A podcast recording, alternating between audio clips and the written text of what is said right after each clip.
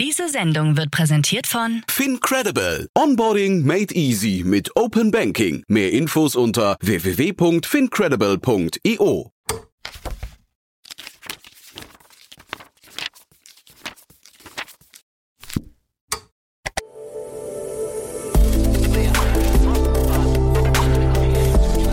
Startup Insider Daily. Read Only. Der Podcast mit Buchempfehlungen von und für Unternehmerinnen und Unternehmer. Hallo und herzlich willkommen zur heutigen Folge von Startup Insider Read Only. Ganz schön, dass du wieder dabei bist. Mein Name ist Annalena Kümpel und ich spreche für dieses Format mit Autorinnen und Autoren von Businessbüchern. Für die heutige Folge habe ich mit Patrick Flessner gesprochen. Patrick war schon mal da und ist jetzt mit einem weiteren Buch hier äh, zu Read Only gekommen. Das Buch heißt The Leadership House, a Leadership Tale about the Challenging Path to Becoming an Effective Leader. Also ein englisches Buch. Es ist die Geschichte eines Gründers, der sich zur Führungskraft entwickeln muss. Patrick und ich haben unter anderem darüber gesprochen, was gute Führungskräfte eigentlich mitbringen müssen, wie lange es dauert, ein wirklicher Leader zu werden. Ich habe gefragt, wie viele Führungsfehler so ein Startup eigentlich auf seinem Weg aushält und wir sprechen darüber, was die Basis für gute Führung ist. Am Ende gibt's natürlich noch ein paar Tipps für euch und eure Entwicklung zur Führungskraft. Lasst uns direkt reinstarten. Ganz viel Spaß mit Patrick Flessner. Werbung. Sei dabei beim HTGF Family Day am 11. und 12. Juni in der Station Berlin. Für zwei Tage voller Inspiration und Business. Tauche ein in ein einzigartiges Netzwerkerlebnis mit bis zu 1500 Teilnehmenden. Erkunde das innovative Seed- und Later-Stage-Portfolio des Hightech Gründerfonds. Lass dich vom vielseitigen Programm inspirieren und knüpfe wertvolle Kontakte. Sichere dir jetzt dein Ticket. Mehr Informationen findest du unter www.family-day-htgf www.startup.de. Startup Insider Daily. Read Only. Hallo Patrick, herzlich willkommen bei Startup Insider Read Only. Schön, dass du da bist. Wie geht's dir? Sehr gut. Hallo Annalena und vielen Dank für die erneute Einladung. Gut geht's mir. Ja, voll gerne. Voll schön, dass du wieder da bist. Wir haben mittlerweile mehrere Serientäter und Täterinnen.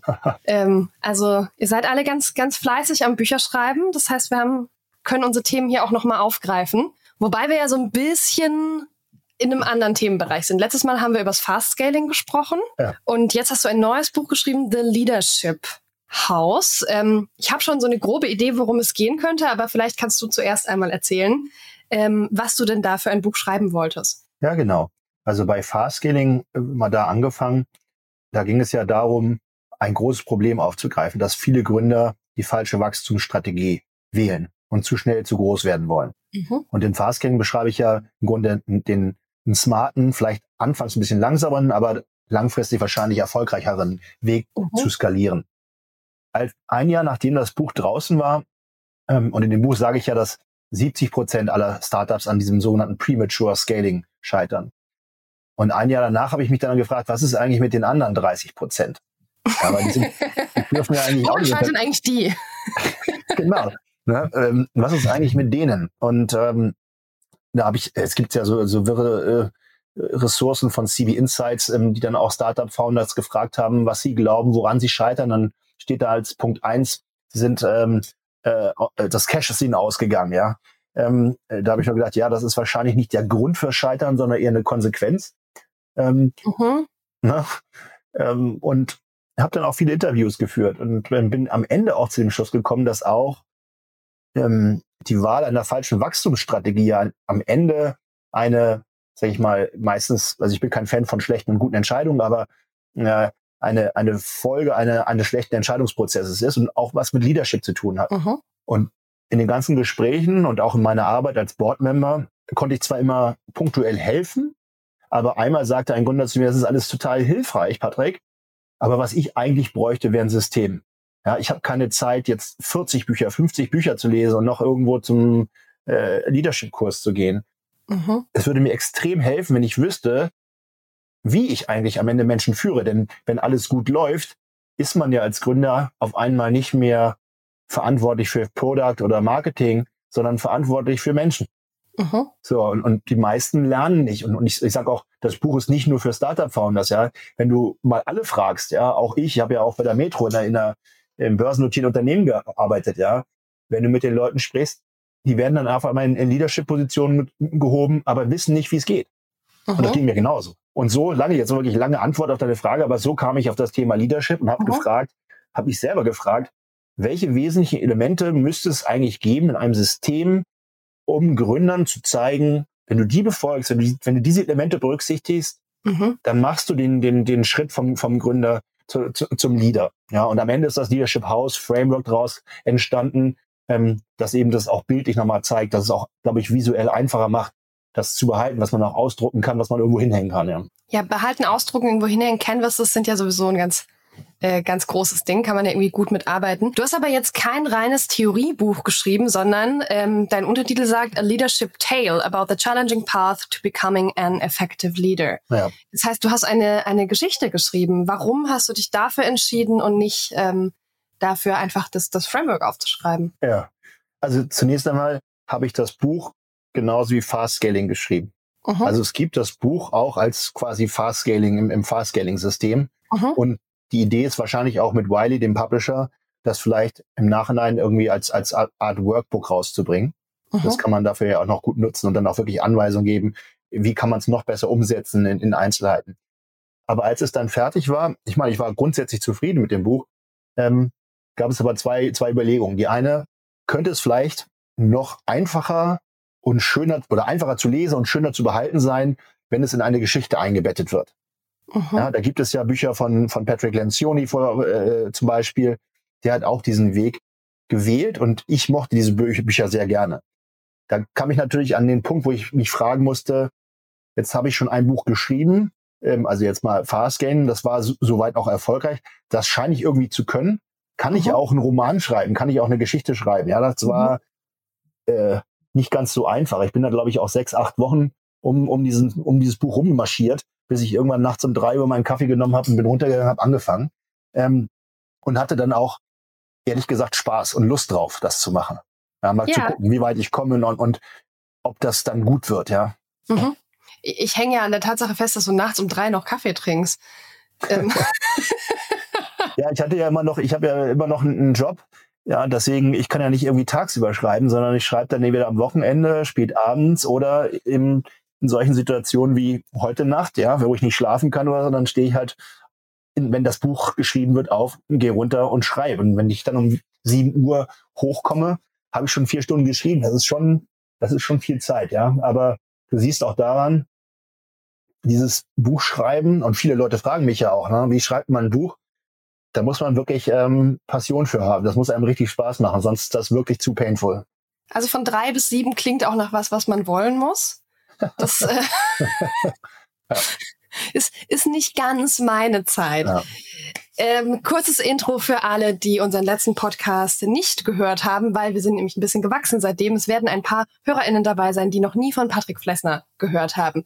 Uns mal so die kurzen Stichpunkte, damit wir einsortieren können, wer du bist. Ja, genau. Ich, ich arbeite jetzt seit knapp 20 Jahren im Bereich Private Equity und Venture Capital. Die erste Hälfte meiner Karriere habe ich als Anwalt gearbeitet ähm, und habe ein MBA von INSEAD und hatte danach eigentlich überlegt, auf die Investorenseite zu wechseln. Das hat sich noch ein bisschen mhm. gezogen.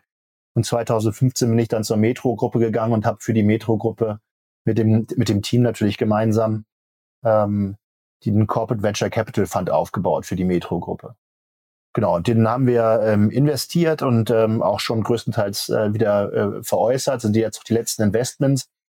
Ähm, ich glaube, wenn man die letzten Jahre mal anschaut, haben wir viele Investitionen nicht gemacht. Ich sage mal von der VC-Frenzy, die ganzen Bewertungen, was damals ein bisschen doof war, was sich jetzt aber gut anfühlt, weil ich jetzt keinem erzählen muss, warum meine ganzen Bewertungen abgeschmiert sind. Ähm, genau. Und ja, der, der Fonds für einen Corporate Venture Capital Fund, glaube ich, läuft in die richtige Richtung und wird gut rauslaufen. Ich bin jetzt seit äh, Ende des Jahres raus aus, äh, aus, dem, aus dem Fonds und äh, bin auf der Suche nach äh, einer neuen ähm, Herausforderung und arbeite auch gerade an einem neuen Fondsprojekt ähm, im Impact-Bereich, Sustainability-Bereich. Oh, das klingt gut. Das äh, Da brauchen wir mehr. Bitte das nächste Buch darüber, darüber will ich unbedingt mit dir reden. Das ja, ich glaube, das nächste ja Buch, nur in Podcasts. Das nächste Buch ähm, ist tatsächlich schon in the making. Ja, geht über über über über Company Culture. Ja, wie man wie man eine dysfunktionale Kultur, wie man wie man so, ein, so eine so eine Organisation umdrehen kann. Ähm, Na gut, auch in Ordnung. aber aber bear with me, ja, das wird noch dauern. Noch bin ich nicht in dieser ich stehe gerne drei Uhr nachts auf ja, Phase. Okay, gut, aufregend. Ähm, du hast vorhin so ein bisschen erzählt von, ne, dass auch, dass, dass du das beobachtet hast, dass Leute einfach in Führungspositionen kommen und die wissen noch nicht, wie es geht und äh, dass du mit GründerInnen arbeitest, die sagen, das ist alles sehr hilfreich, aber eigentlich brauche ich einfach ein System, in dem ich arbeiten kann, in dem ich führen kann. Hm, wie viel von Führung ist denn System und Können und quasi Handwerkszeug und wie viel ist denn Persönlichkeit? Also und lass mich noch einmal, noch mal ausholen. Ich glaube, ganz viele Menschen, gerade auch in großen Organisationen, mhm. die sind ja irgendwie funktional äh, erfolgreich. Die können etwas ganz gut. Und dann kommt irgendjemand aus dem Executive-Bereich und sagt, er oder sie, du kannst es mhm. doch so gut, jetzt, jetzt wirst du mal das Team führen. Ja, aber das ist ja was ganz anderes. Es ist ja, ja was ganz anderes. So, und, und ich meine, ich habe ein MBA von der INSEAD. Ich wusste trotzdem nicht, wie Leadership funktioniert. Ja, mhm. ich weiß nicht, wie viele Leuten es so geht, die bei einer Universität waren, in Corporates, die äh, Karriere gemacht haben, aber am Ende es nicht wussten. Ja, ich glaube, mhm. das ist eben, es ist, es ist übergreifendes Problem, dass das, dass man das nicht richtig fassen kann. Ähm, ich glaube, ich glaube, dass, dass ein System raus, ausreicht. Ich glaube nicht, dass Persönlichkeit erforderlich ist. Ich glaube, was erforderlich ist, ist, dass man Leader sein möchte. Ja, also wenn man, wenn man nicht Leader sein will, das ist es glaube ich gibt ja auch die Situation, wo jemand sagt, du bist jetzt der Leader, aber derjenige will gar nicht Leader sein. Ja, dann ist der nämlich vom, vom Warum bin ich da eigentlich? Er, er will da gar nicht sein. Es gibt kein Warum. Ja, also so ein Thema Purpose in der Kultur bei der, beim Unternehmen oder mein eigener Purpose. Ja, ich, ich ist mein Purpose, Leader zu sein. Ja, ich glaube. Aber da kriege ich noch mal kurz rein, ja. weil das ist ja eine spannende Frage.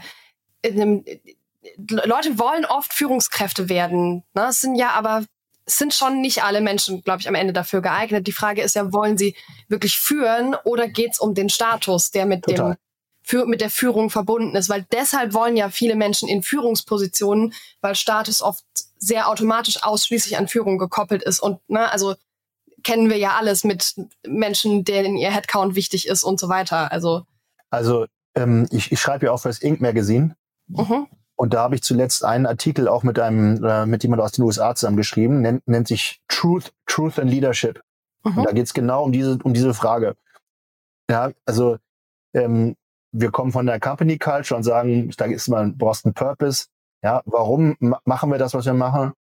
Dann die Vision, was, was wollen wir eigentlich erreichen? Und dann geht's über Values. Na, wie wollen wir das erreichen? Und mhm. daraus, wenn das aligned ist, entsteht normalerweise so eine Art Desired Behavior, ja, dass die Leute auch wirklich zusammenarbeiten wollen und, und das alles stimmt. Du kannst es parallel aufbauen auf der Leader-Ebene. Was ich eben gerade sagte, der Purpose. Wenn der Purpose, sag ich mal, übereinstimmt mit dem Company Purpose, mit dem Team Purpose, ja, und wenn mein Purpose ist, ich, ich möchte das machen. Ich, ich, mhm. ich, ich bin hier aus einem, einem wirklich wichtigen Grund und, und da stehe ich auch voll hinter, dann habe ich das Why sozusagen, habe ich einen wirklichen Purpose. Wenn, und dann würde ich sagen, es ist kein Purpose. Wenn, wenn ich nur da bin, weil ich mehr Geld verdiene, weil ich nur da bin, weil das total cool aussieht, weil die Leute sagen, Mann, das ist ja ein Leader, ja, dann ist da kein Purpose. Dann ist das mhm. externe, externe, externe, äh, in, äh, äh, naja, ein, Einwirkung auf mich, ja. Ja, externe Validation. Genau, es ist aber nicht intrinsisch.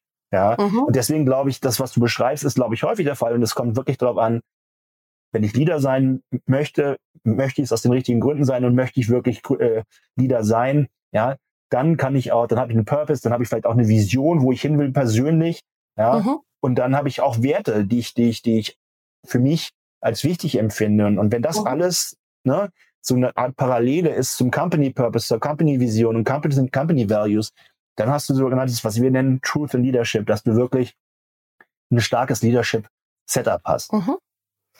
Dann nimm uns mal mit in die in die Geschichte, zumindest so in den Anfang. Wir müssen ja das Ende noch nicht kennen. Aber wem, wem begegnen wir? Wer nimmt uns mit? Ähm, und wie hast du das aufgebaut? Ja, also das, ähm, ach, das Schöne am Bücherschreiben, ja, ist ja diese, diese lange Überlegung über den ersten Satz. Ja, mhm.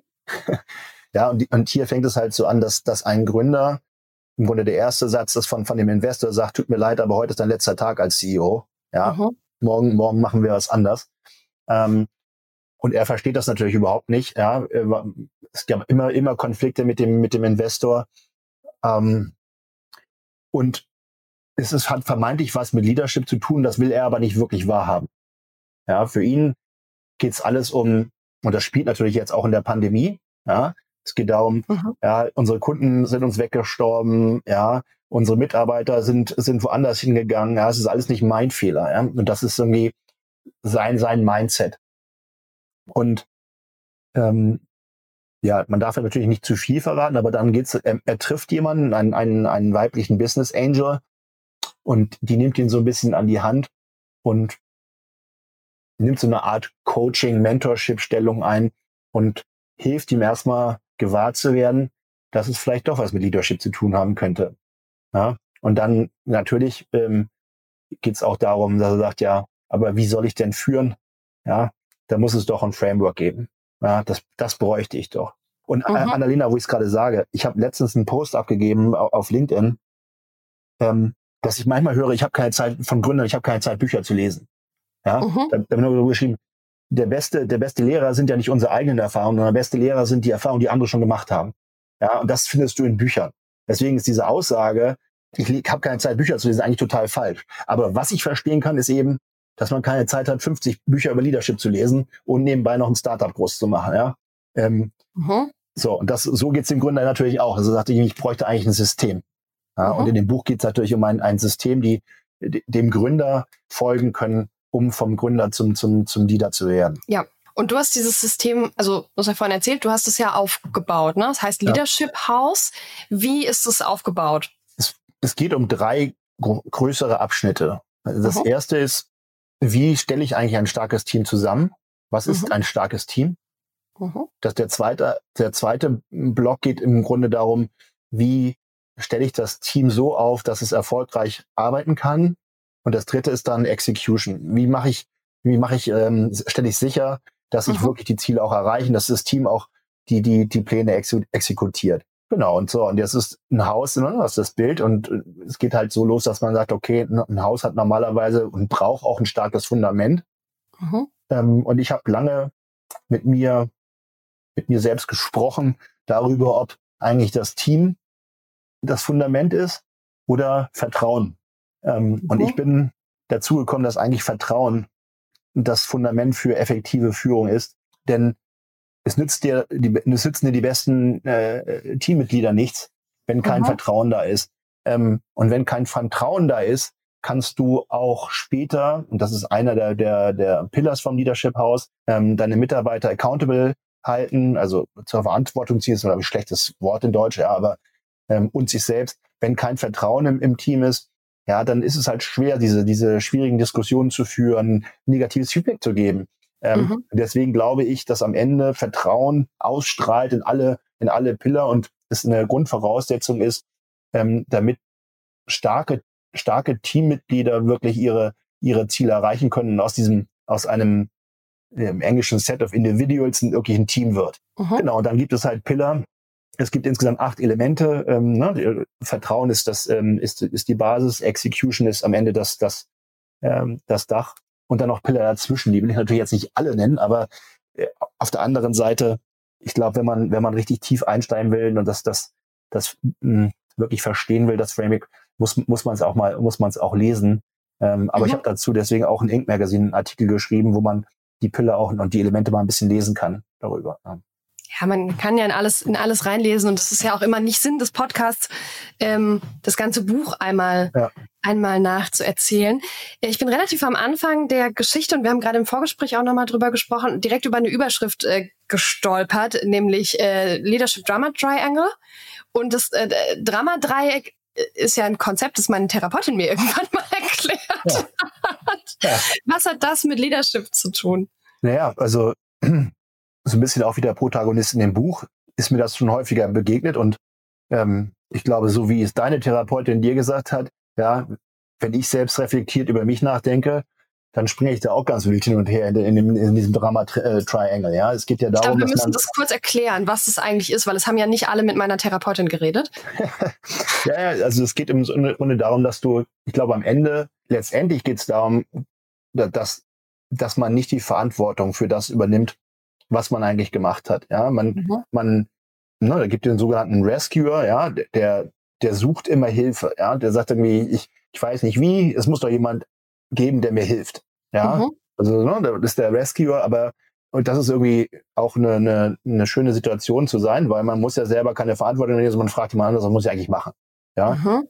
aber als Leader wirst du in dieser Rescuer-Rolle natürlich schlechten Role Model sein. Ja, mhm. ähm, das heißt natürlich nicht, dass du und ich glaube starke Leader fragen ihre Teammitglieder, aber sie sind nicht die die die die, ach so entschuldige die die Victims, ne, die Opfer.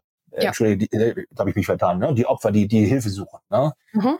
Ähm, genau, das ist eine. Das Opfer ist eine Position. Ne? Dann hast du den Rescuer, ähm, derjenige, der immer hilft.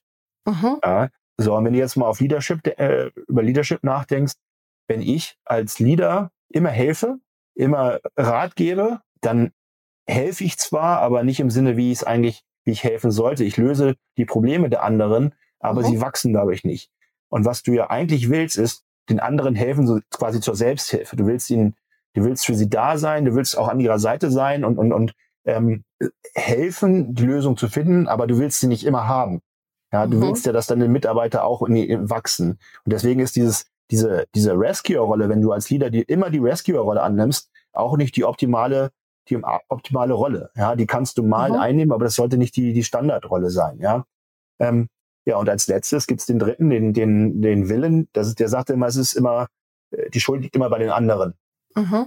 Ja, ähm, und am Ende gibt es eben keine richtige Position in diesem Leadership Drama Tri Triangle. Ja, es gibt nur eine und die ist außerhalb. Ja, ich muss halt Ownership von dem Ganzen mhm. geben. Und als Leader ist es ja auch ganz einfach. Ich kann nicht meine Teammitglieder sagen, das ist deren Schuld, weil letzten Endes als Gründer mhm. auch habe ich die angestellt oder ich habe sie über HR in, unmittelbar angestellt. Ja, so, mhm. so, am Ende bin ich immer verantwortlich als Leader. Ja, ich kann nicht mit dem Finger auf andere zeigen, das funktioniert mhm. nicht.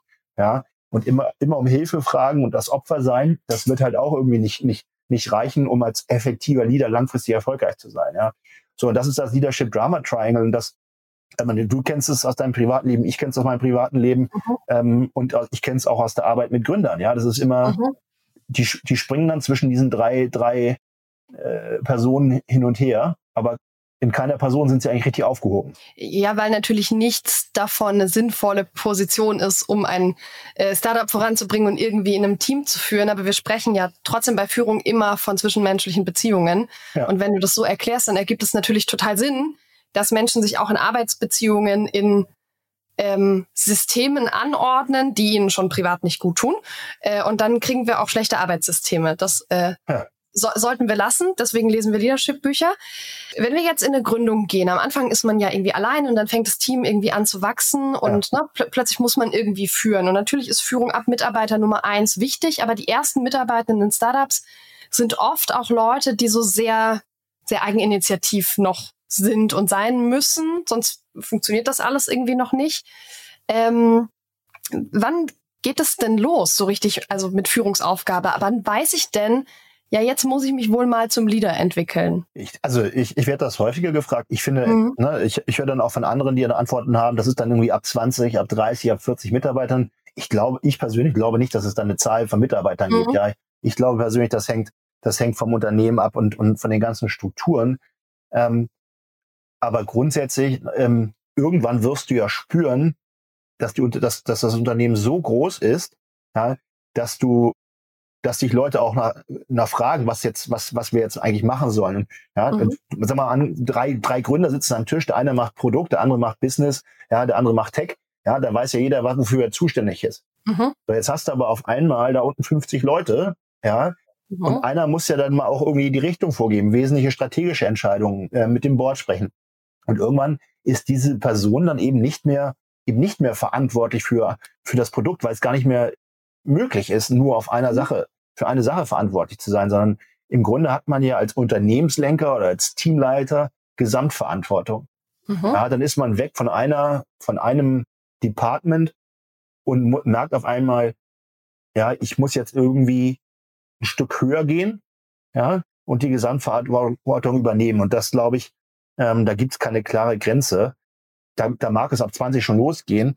Mhm. Ich glaube, was ganz wichtig ist, und das ist der zweite Punkt in, in dem Buch, ne, neben dem Leadership Drama Triangle am Anfang, ist das Thema Leadership Debt. Mhm. Und das Konzept ist das folgende. Für mich ist Leadership Debt, ne, das findest du natürlich nicht auf dem Balance Sheet.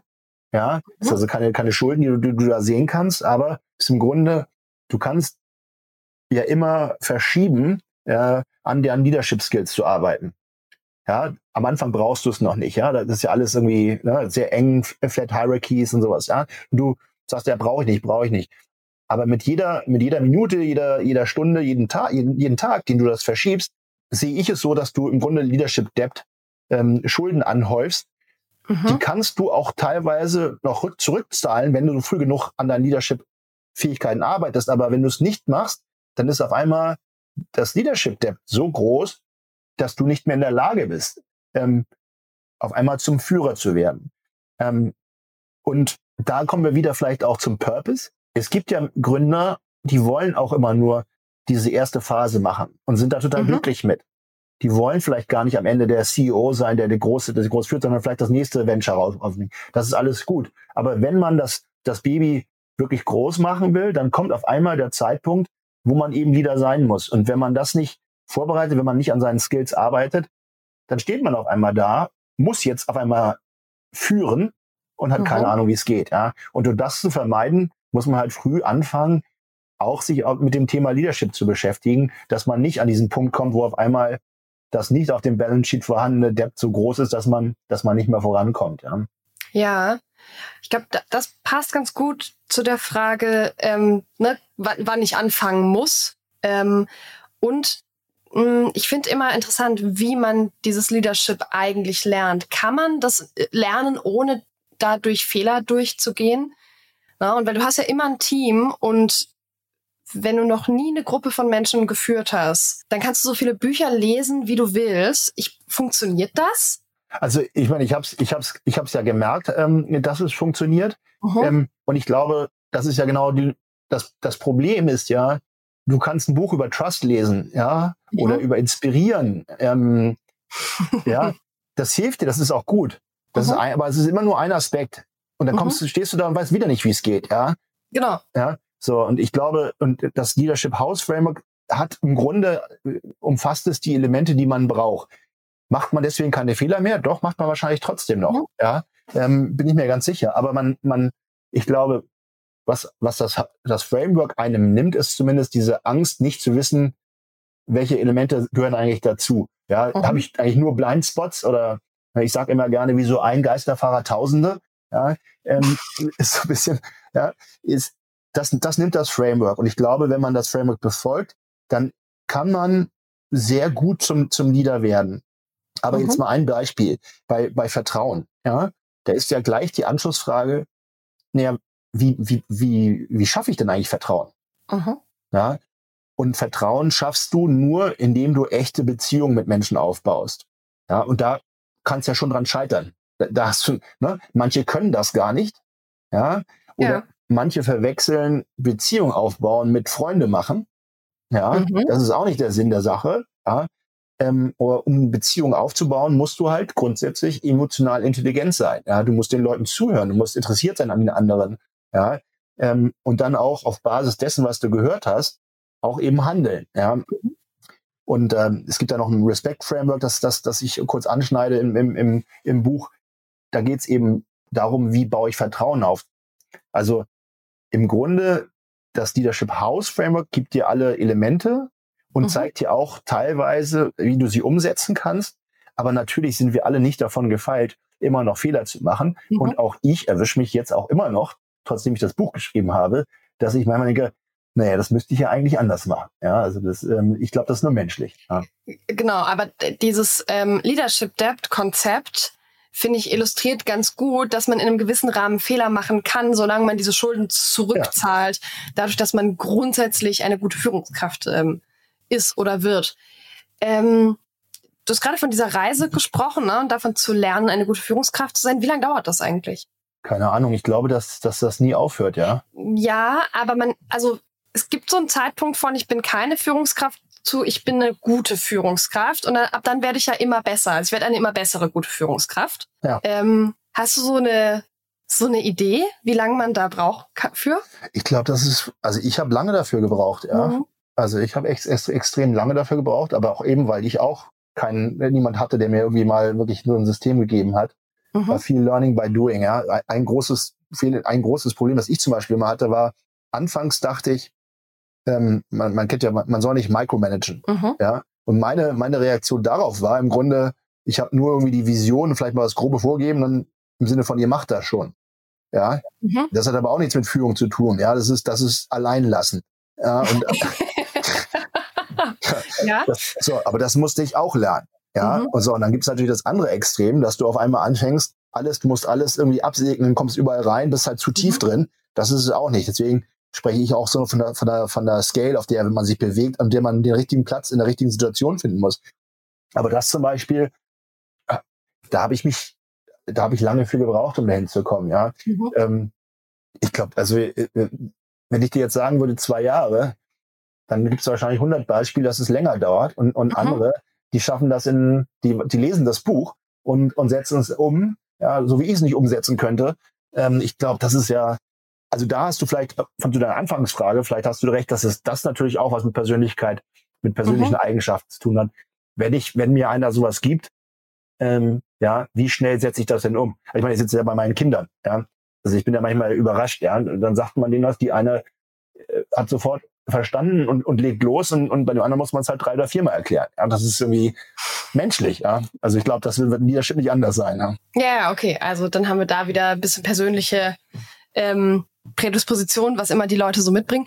Ähm, jetzt hast du führen bei Metro gelernt, ne? also in einem großen Unternehmen, in einem System, das, das relativ stabil steht. Ähm, wenn man das in einem Startup macht, das sich sehr schnell bewegt und sehr klein ist, das ist viel anfälliger für Schläge und Fehler, würde ich sagen. Ne? Also wenn du als Führungskraft irgendwie so ein bisschen Mist baust oder einfach noch nicht richtig gut bist, die Metro hält das vielleicht ein bisschen besser aus als ein Startup, das eigentlich sich gerade sehr schnell bewegen muss, damit es die nächste Fundraising-Runde ja. schafft. Also wie viel Zeit haben, haben Gründer? Mal unabhängig davon, wie lange sie eigentlich brauchen würden, können die sich das leisten, jemals schlecht zu führen? Also Punkt eins, ich glaube, ich würde nicht unterstreichen, ich habe bei der Metro führen gelernt. Mhm, okay. Das ist eher ein langer Prozess, der vor der Metro angefangen hat und mhm. ähm, viel damit zu tun hat, dass ich schlecht geführt worden bin, dass ich mhm. teilweise gut geführt, teilweise gut geführt worden bin. Ja. Und dass ich mich dann extrem mit diesem Thema einfach auseinandergesetzt habe. Irgendwann, als ich sagte, ich, ich muss es mir selber in die Hand nehmen. Ja. Ähm, also so gern ich die Metrozeit hatte, ja, ich glaube, so würde ich das nicht zusammenfassen. ähm, so, ähm, ich weiß nicht, ob es 100% passt, aber natürlich in so einem Corporate, da, da wirst du ja im Grunde, vielleicht ist das ungerecht, aber nicht dafür belohnt, Risik Risiken zu nehmen. Ja, das stimmt. Ne? So, ähm, so, und dann Leadership, klar, du musst dann Leute führen, hat mit Risiko aber oftmals nicht so viel zu tun. Und beim mhm. Startup ist es ja genau andersrum, ja. Du bist, ähm, du bist, gehst ja schon Risiko ein, dass du alle deine, deine Eier in ein Körbchen legst ähm, mhm. und auf diesen Markt äh, aus bist und glaubst, da was Großes schaffen zu können. Ja, ähm, ich glaube, ich glaube, dass also meine Ansicht gerade vom Frühphasigen ist ja, du brauchst zwei Sachen. Du brauchst einen, einen wirklich, einen wirklich guten Markt, mhm. einen attraktiven Markt, einen großen Markt. Und da sage ich ja auch immer, ich glaube nicht, dass, oder ich bin mir sicher, dass 90 Prozent der Märkte nicht so groß sind, wie die, die Gründer aber glauben, dass sie groß sind. Mhm. Ähm, und ich glaube auch, dass sie da nicht sorgfältig genug an die Frage rangehen, wie groß ist eigentlich der Markt und ist es der richtige Zeitpunkt für den Markt. Das behandle ich ja auch in Fast-Scaling in, in, in einem mhm. Abschnitt. Und der zweite wichtige Aspekt ist, ist Team.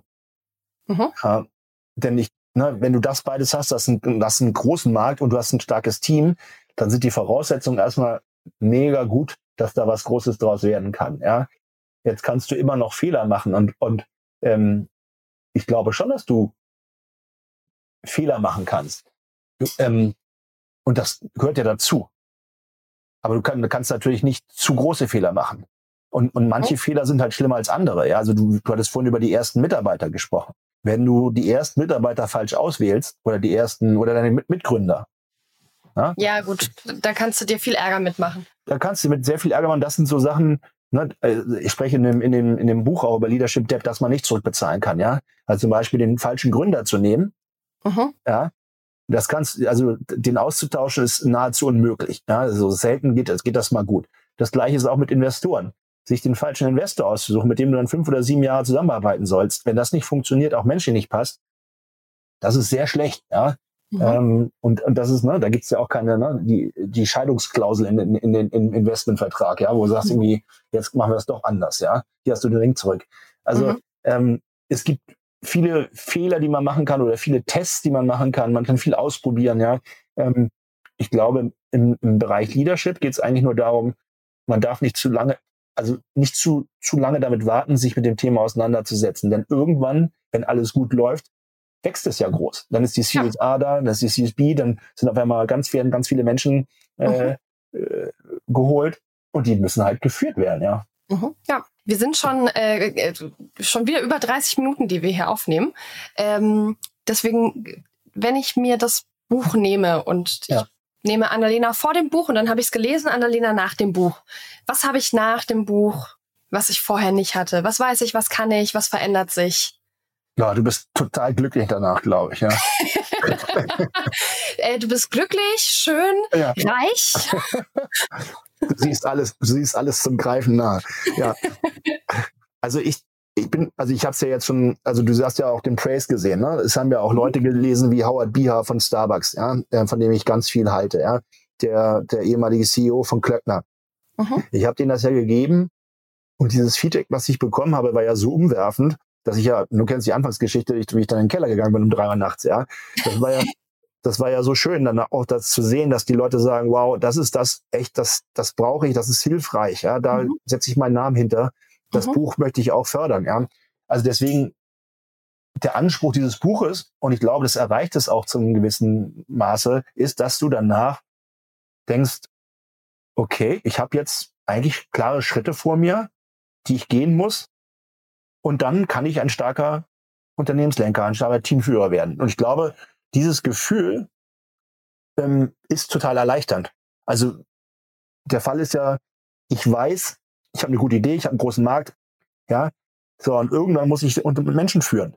Ich habe aber keine Ahnung wie und, und ich glaube, das ist ein sehr unschönes Gefühl. Mhm. Ja, und dieses Framework hoffentlich gibt so ein bisschen Sicherheit. Ja, im Sinne von, okay, da ist zwar, da ist die, da ist die Company, Vision und, und der Weg klar. Und hier ist vielleicht jetzt auch meiner ein bisschen klarer, wie ich da hinkomme, dass das am Ende parallel läuft und, und erfolgreich zusammenkommt. Das war das Ziel und ja, ich, also ich hätte es nicht rausgebracht, wenn ich nicht glauben würde, dass das, dass das am Ende auch möglich ist mit dem Buch. Mhm. Okay. Und jetzt hast du vorhin äh, erzählt von den Gesprächen, die du mit den äh, GründerInnen geführt hast, mit denen du arbeitest und gearbeitet hast. Ähm, vielleicht hast du noch einen Tipp für alle unsere HörerInnen, die gerade auf ihrer Entwicklung zur guten, sehr guten, immer besseren Führungskraft sind, ähm, den du vielleicht schon öfter gegeben hast? Ja, Ownership, ja, du musst das halt, dann musst halt da auch die Ownership übernehmen für, mhm. für alles, ja. Wenn du, wenn du Leader bist, ähm, bist du verantwortlich. Da ist nichts mit, mit Finger auf andere zeigen. Es geht darum, an sich selber zu arbeiten. Ich glaube, das ist, das ist einfach mal das Wichtigste und vielleicht im zweiten Satz direkt, ähm, das Vertrauen halt unglaublich wichtig ist. Ich glaube, dass Vertrauen, wenn man wirklich Vertrauen schafft in einem Team und einer, wenn eine Organisation von Vertrauen geprägt ist, dass man sich ehrlich Sachen sagen kann, ohne dass mhm. man glaubt, dass es gegen die Person geht, sondern dass es immer um die Sache geht. Wenn man das hinbekommt, ist man, glaube ich, schon einen extremen Schritt weiter zu einer guten Unternehmenskultur und zu einer Erfolg erfolgreichen Unternehmensführung auch. Ja. Vielleicht die beiden Sachen. Okay. Patrick, vielen Dank für deinen Input, vielen Dank für das wunderschöne Buch und du hast schon verraten, du schreibst dran. Das heißt, wir hören uns beim nächsten Buch. Bis dann. Bis dann, Annalena. Dankeschön. Ciao.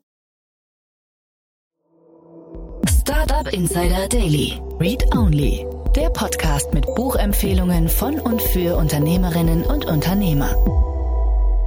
Das war das Interview mit Patrick Flessner. Ich hoffe, du hattest Freude dabei, uns zuzuhören, hast ein bisschen was mitgenommen und vielleicht hast du jetzt ja auch Lust, Patricks Buch zu lesen. Wir hören uns nächsten Sonntag zur nächsten Ausgabe von Startup Insider Read Only. Ich wünsche dir bis dahin eine erfolgreiche Woche. Ciao!